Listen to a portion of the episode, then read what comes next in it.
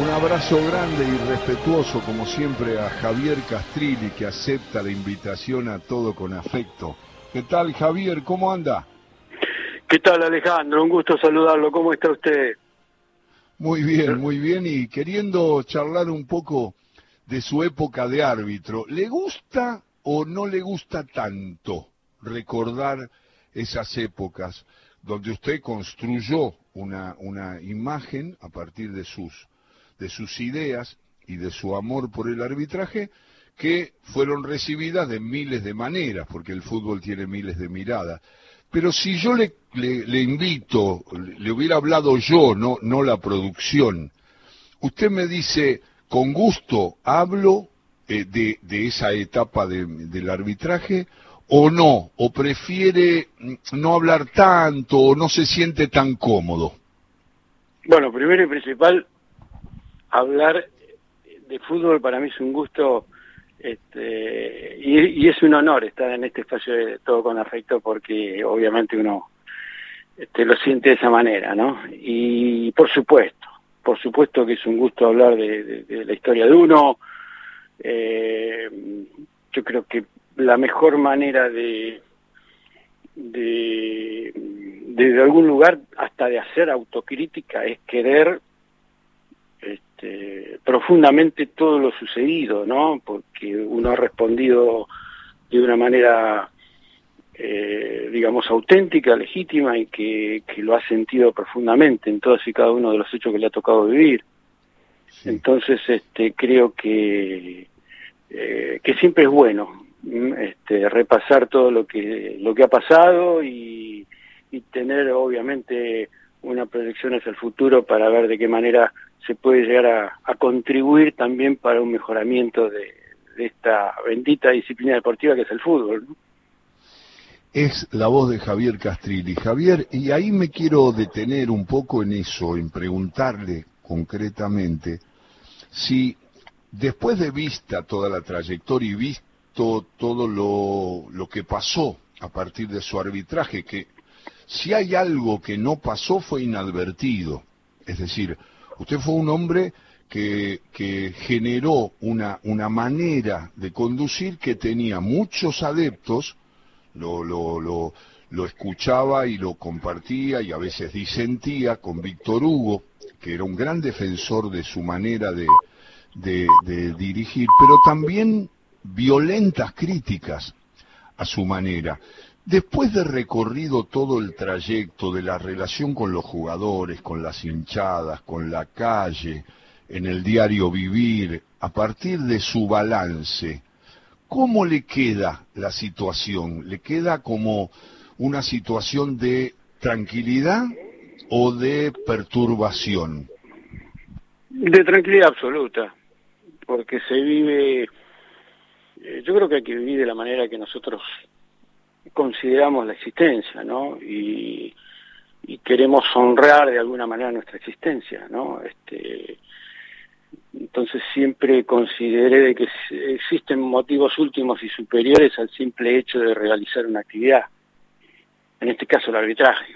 Siempre me procuré estudiar y ser una especie de esponja de todo conocimiento que pudiera contribuir al mejoramiento de la función, porque estaba de por medio la justicia deportiva y en ese en esa impronta descubrí muchísimas cosas que me hicieron llevar a considerar el fútbol algo muchísimo más elevado que un, simple divertimento, ¿no? El fútbol este, hasta es una herramienta de control social, el fútbol penetra celularmente en nuestra sociedad, el fútbol es afecto, es afecto en los chicos y, y en los jóvenes, y precisamente por ser afecto, y por calar tan hondo en nuestra sociedad, eh, compromete incluso los procesos de socialización primaria, en donde todo es grabado a fuego, esos valores, esos principios, todas esas, esas vivencias en esa, en esa etapa, en esa franja etaria de nuestras existencias,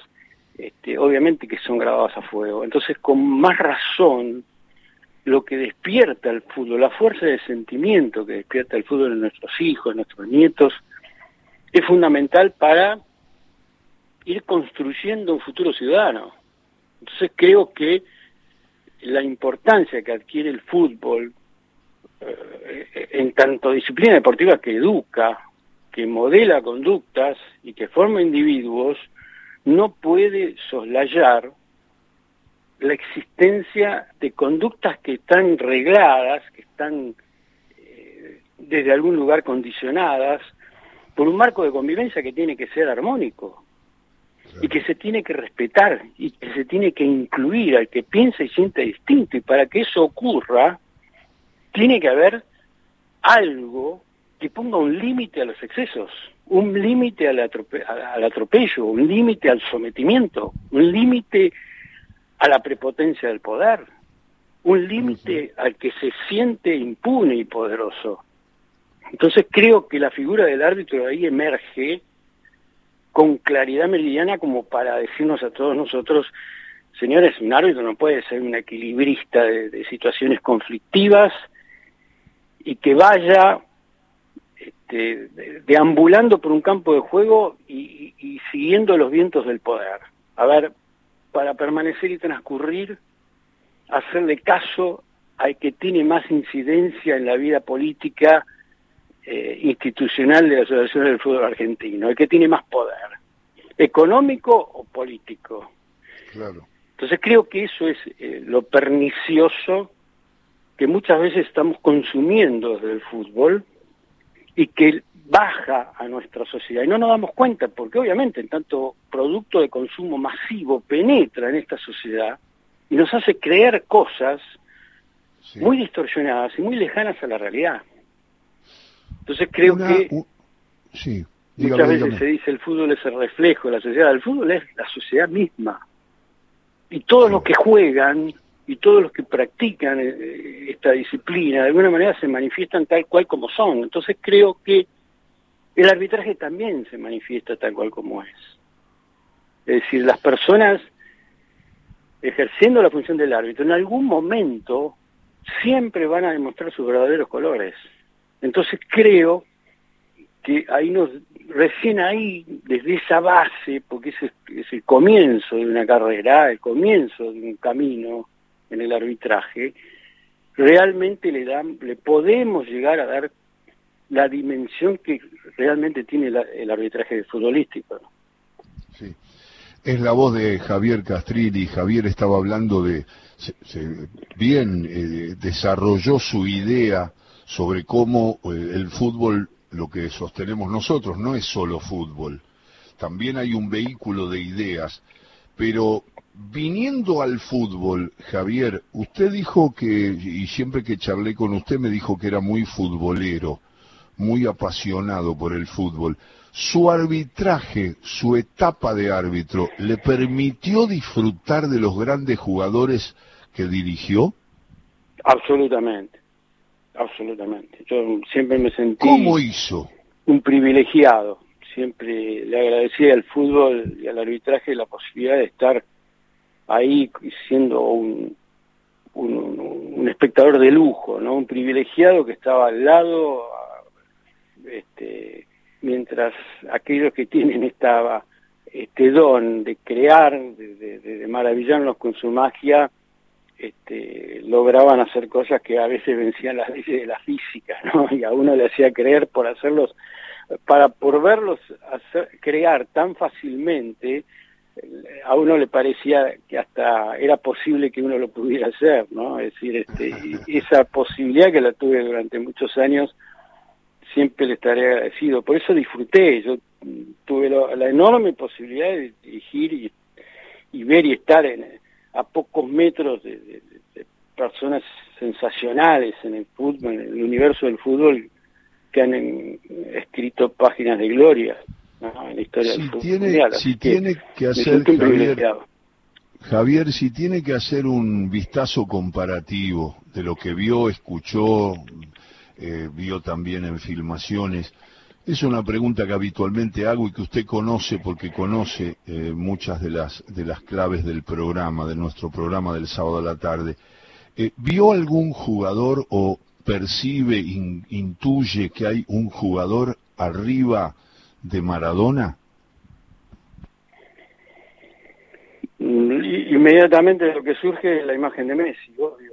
Este, y creo que, bueno, fueron obviamente situaciones distintas, épocas distintas, y en distintos aspectos, porque obviamente eh, en esa actividad hay que, como, como en la enorme mayoría de las actividades hay que mirarlo como un todo, pero sin embargo tiene aspectos distintos, este, en muchísimas cosas Maradona es superior a Messi y en otras Messi es superior a Maradona, pero bueno, este, uno, yo no he tenido la oportunidad de dirigirlo a Messi, pero sí a Maradona.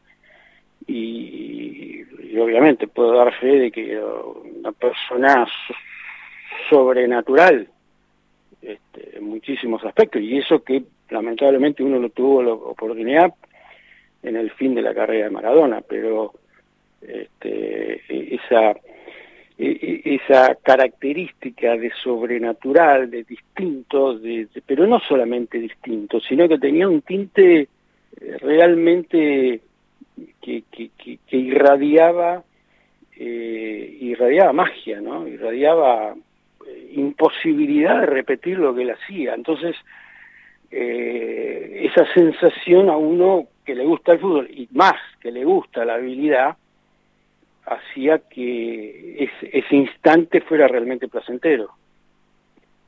¿Tuvo Castrilli alguna admiración particular en la historia y en su formación por algún árbitro, por alguna línea de arbitraje? ¿O usted le gustaría mencionar algunas personas que usted o compartió o recibió los mensajes de, de los árbitros? Digamos que me nombre los que usted quiera, no hay ninguna presión para eso. Mm, sí, bueno, yo de instructores tuvo dos personas que fueron próceres del arbitraje argentino y mundial, ¿no? Como, fue Roberto Vera, que fue representante argentino en el Mundial de 66 en Inglaterra. ¿A quién nombró? Eh, Porque se cortó un poquito, eh, Javier, eh, a, Roberto, Roberto Roberto Boicochea. Este, no Duval, ¿eh? Duval era el hermano, pero sí Roberto Boicochea lo tuve de profesor como también a Humberto de la Casa, el padre. Este, ellos fueron los instructores que más me impactaron porque aparte de tener la posibilidad de conocer su, digamos, su forma de pensar y de sentir el arbitraje, también tuve oportunidad de eh, eh, convivir en los viajes, en torneos internacionales, como por ejemplo con Roberto Becochea, que era instructor de la Comebol. Entonces, este, me dio la posibilidad de aprender muchísimo de ellos.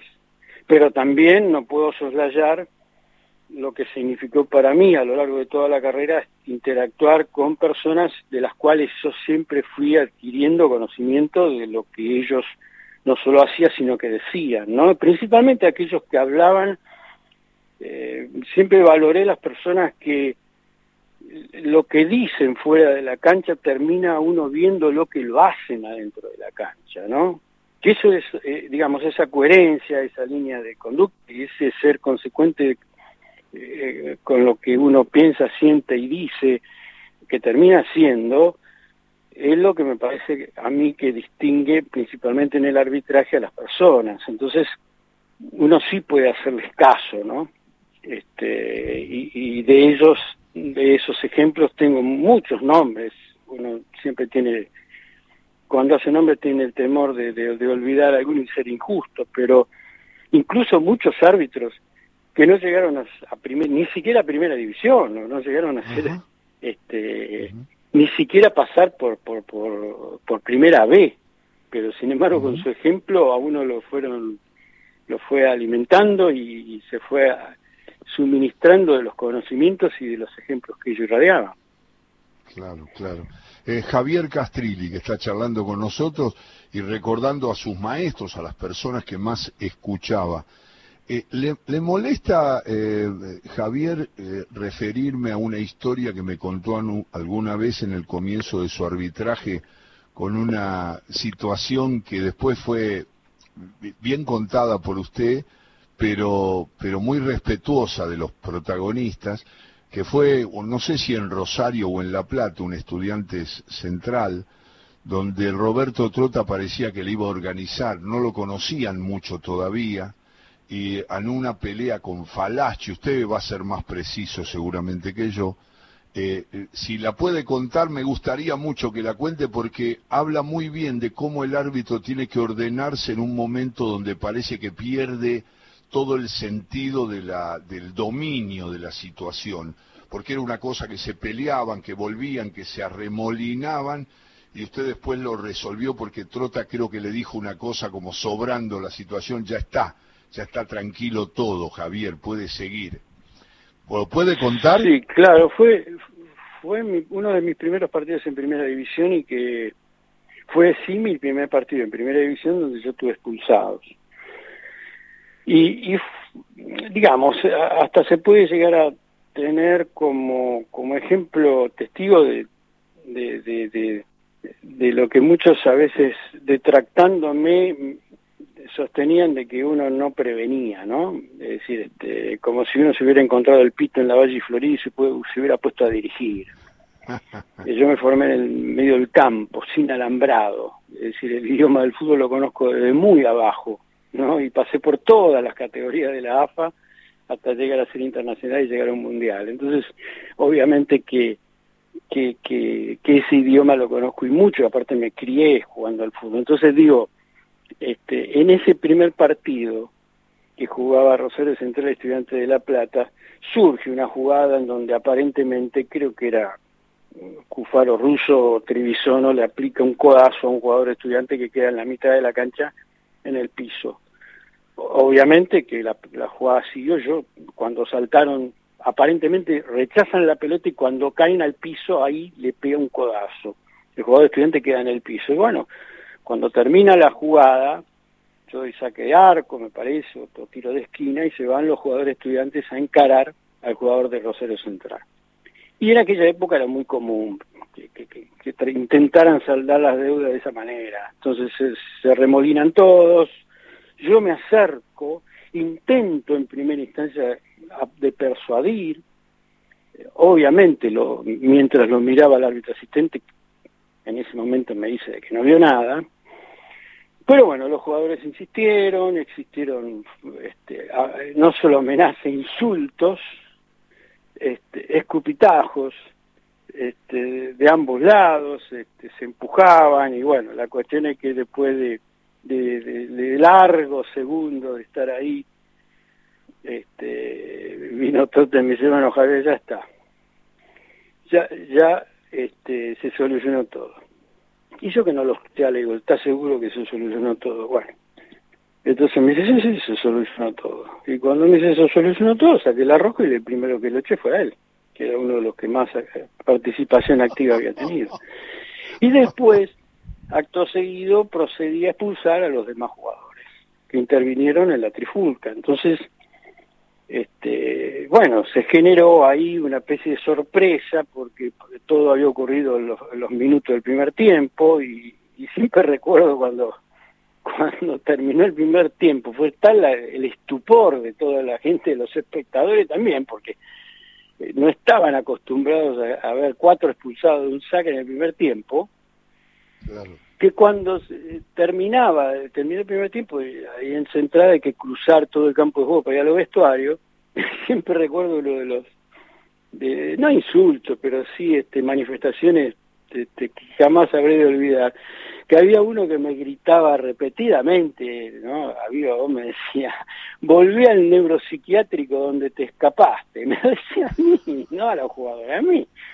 Entonces, bueno, esta, esta esta anécdota risueña, ¿no? Porque no, este, pero de alguna manera es una pintura de lo que caracterizó no solo el fútbol de los 80, sino también de los 90, ¿no? En donde Este, uno tenía enormes figuras en todos los clubes que coincidieron en esa década, ¿no? Por unas características muy peculiares de esa década, ¿no? Con el tema de de, que los jugadores no, no emigraban tan fácilmente por una cuestión de dinero, ¿no? Es decir, este, por el uno a uno y todo lo que eso significaba en el mundo del fútbol, este, teníamos la suerte de tener un, una liga muy competitiva, con enormes jugadores y que eh, eso hacía que los, los clubes mantenían la plantilla durante varias temporadas, entonces a, los enfrentamientos y rivalidades tradicionales del fútbol argentino se le había un aditamento, algo que, lo potenciaba, que era la rivalidad personal, ¿no? Es decir, este, y, todos los clubes tienen este, sus, sus caudillos, sus grandes figuras que, que obviamente intentaban este, saldar sus cuitas, este, a veces no en forma, no en forma pacífica. Estamos escuchando a Javier Castrilli en nuestro Todo con Afecto. Es la primera nota de la tarde y la verdad que nos da gusto charlar con y escucharlo a Castrilli contando esas historias cuando empezó a dirigir. Y también siempre le recuerdo cuando me encuentro con él, cuando está con sus hijos o en algún lugar que me encuentro con, con Javier, le refiero y le cuento a todos mis amigos y a mi gente, una vez una charla con Perico Pérez, ese jugador emblemático de Racing, independiente, volante. Perico es un hombre muy, muy, eh, un, futbolero, eh, jugador, gran futbolero, gran apasionado por el juego. Y, un día estábamos charlando de varios temas y en un momento le digo, ¿cómo te llevaste con Castrilli? Uh, me dijo primero lo sufrí porque me cobraba, me cobraba y yo sentía que con la camiseta Independiente y de Racing tenía algunas licencias, como históricamente en el fútbol. Para los más jóvenes que están escuchando el programa, Castrilli terminó con eso, porque eso era, cobraba si era falta o no, pero no miraba nunca el color de la camiseta. Y ahí es cuando él dice, uy, me mató porque me cobraba anticipos míos, ciertas cosas y me, tenía fastidiado porque siempre pasaba lo mismo, además de muchas amarillas y no sé si alguna roja porque no lo recuerdo. Y me hizo la pausa y yo le iba a repreguntar sobre o Castrilli u otro tema y él me dice, pará, pará. Pero después fui a jugar a Ferro y ahí lo amé porque me cobraba penales en la cancha de Boca porque me cobraba las faltas chiquitas, no, las dejaba pasar para que Boca pasara al ataque. Cobraba lo que pasaba. Y yo, en Ferro, me di cuenta que era víctima de esos arbitrajes de tipos que están compensando, quedando bien con el poder real, y entonces no, esto no, no pasó nada, fue mancha. Y Castrilli me... Entonces tuve dos etapas lo cuestioné y después lo respeté y lo admiré. Eso usted lo conoce, pero yo lo quería hacer público porque sé que le da placer escuchar ese reconocimiento de, Perico Pérez. Y sí, es un bálsamo, Alejandro, es una caricia y viniendo de Perico, una persona tan inteligente, tan este, intelectualmente formada, me parece como que, que más que un elogio este, es una inyección de energía para seguir adelante y obviamente para reforzar este concepto inicial que uno virtió respecto de la historia de cada uno, ¿no? que uno se siente al menos satisfecho con sus claros, con sus oscuros, pero al menos este, con la satisfacción de haber realizado lo mejor de uno eh, en pos del deber ser, del camino del deber ser, ¿no? Digo, y dentro de ese camino del deber ser, la igualdad ante la ley, ¿no? De poner en, en pie de igualdad al poderoso con aquel que no lo es. Si uno siempre se puso en el lugar del otro y tuvo la empatía con aquellos jugadores este, y técnicos también, ¿por qué no? Y simpatizantes que, digamos, abrazaban la divisa de un club que no tiene el poder de convocatoria de un Boca, de un River, de un San Lorenzo Independiente, Racing. Entonces digo, eh, alguna vez también escuché expresiones bastante parecidas respecto del arbitraje mío en boca de Fernando Gamboa, por ejemplo, que Gamboa pasó por River, pasó por Boca y pasó por sí, Sí. sí, sí, Entonces, este, Lo recuerdo. Eh, uno, digo, eh, el tiempo a veces es el que, el que desde algún lugar nos dice, nos indica cuál es este, el camino que realmente fue correcto o no, ¿no? Porque a veces los resultados inmediatos, y más en el arbitraje, se traducen en improperios, injusticias, este, intolerancia, incomprensión, ¿no? Entonces, este, pero después con el tiempo, eh, el mantenimiento de las conductas, cuando uno desnuda la intención de ser coherente. Este, Obviamente que principalmente los actores, los jugadores son los que realmente tienen la posibilidad de darse cuenta cuál era la verdadera, la auténtica intención de uno, de brindar ese marco de seguridad jurídica este, y, ese pie de igualdad ante la ley este, para que nadie avasalle sus derechos, porque obviamente los jugadores en el marco de las reglas de juego tienen sus obligaciones, pero también tienen sus derechos. Y muchas veces los árbitros violan, son los primeros en violar esos derechos que le corresponden, ¿no? Así que eh, bueno, le agradezco a Perico y, siempre lo, lo, tendré este, en el recuerdo con mucho cariño. Es Javier Castrilli. Javier, con el mito de la última, y no lo molesto más, eh, em, el mito del, eh, de qué cuadro es hincha el árbitro, que nos pasa a los periodistas, usted conoce que a mí no me gusta los periodistas que revelan de qué cuadro son, no sé por qué lo hacen, porque el, hincha argentino es muy desconfiado. En el caso de usted hay toda una historia. ¿Cómo lo manejó eso? ¿Lo manejó en secreto siempre? ¿Lo mantiene en secreto? ¿Lo expresa naturalmente? ¿Lo dice? Yo creo que sé de qué cuadro es, pero jamás le preguntaría si usted no quiere revelarlo. Pero digo, ¿pesó en su carrera eso? No, en absoluto. No, en absoluto, para nada. Yo tengo una anécdota con mi madre, que mi, familia, la mayoría había hinchas de, de, de Ferro y hasta Independiente, pero la enorme mayoría de San Lorenzo. Mi padre y mi madre eran de San Lorenzo. Y este y, bueno, un día tuve que dirigirme, a dirigir Vélez, San Lorenzo y, y paso por lo de mi mamá, que mi hija estaba enferma, este, tenía un cáncer y, bueno, estaba en la cama, postrada, entonces Fui a saludarla porque vivía a la vuelta y ahí me iba para la cancha. Mi vieja me dice, mirá, nene, esto fue en el año 95 cuando sale Nelson, sale campeón en Rosario con el gol de Gallego González. Y me dice, mira, nene, portate bien con los muchachos. Y yo le digo, vieja, yo siempre me porto bien con todos los muchachos, no con los de San Lorenzo nada más. Y entonces, este, cuando me estaba diciendo, porque yo quiero ver, este, quiero ver la vuelta olímpica de San Lorenzo.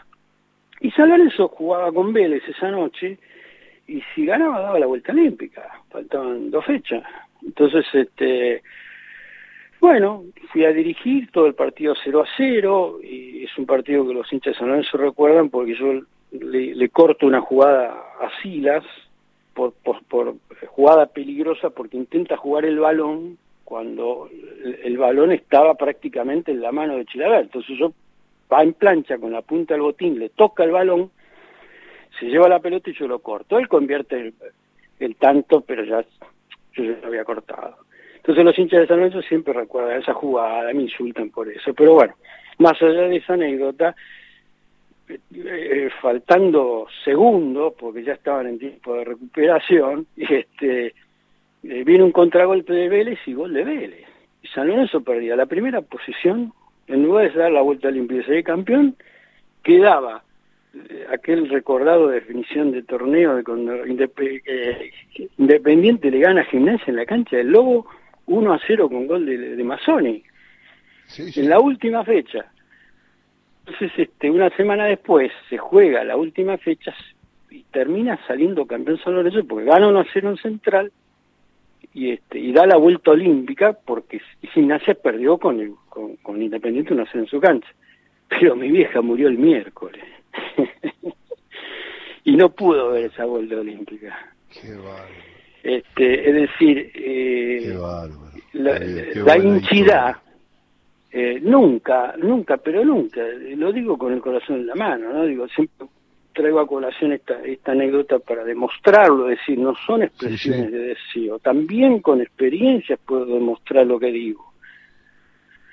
Y, y traigo por eso quería que la contara, por eso me pareció, eh, Javier, muy bueno que la contara la anécdota, porque yo le hice la pregunta sabiendo su respuesta, pero quería justamente decir que esa preocupación para muchos árbitros en usted no existía porque adelante de todo estaba el sentido de la igualdad y de la justicia. Sí, para mí son valores supremos, supremos. Y, Más allá de los retos de su madre.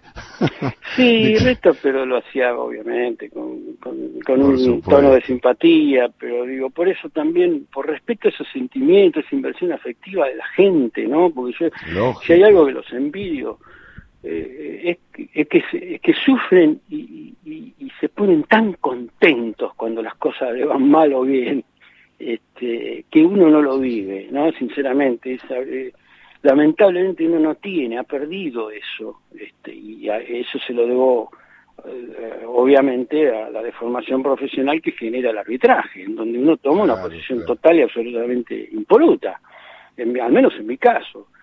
Por eso el respeto a ese sentimiento del hincha. A mí no me gusta cuando los árbitros salen a decir, sí, yo hice esto y lo otro, y soy hincha de fulano y soy hincha de Mengano, porque digo, siempre hay un afecto que se siente se siente digamos este perjudicado lesionado y, burlado no como diciendo mira vos lo hiciste a propósito aquella vez siempre recuerdan una jugada porque todos los hinchas de, todos los equipos siempre se acordarán de alguna jugada entonces siempre se lo van a atribuir a esa hinchidad del árbitro. Por eso yo nunca primero que no lo tuve no este, esa hinchidad y segundo que si lo hubiera tenido también me lo hubiera reservado Así es. Le mando un abrazo, sabe lo que me gusta charlar con usted de tanto en tanto y todo el grupo que hace todo con afecto cada sábado en Radio Nacional. Lo, lo saluda, lo abraza con el respeto de siempre, Javier. El respeto, el máximo respeto, ¿eh? por todos ustedes, por Víctor Hugo y por todo lo que ustedes brindan. Un fuerte abrazo del alma, Alejandro. Muchas gracias. Javier Castrilli mejorando la tarde ahí mismo cuando ya estamos pisando cerquita de las 3 de la tarde en este sábado de todo con afecto. Habló Javier Castrilli.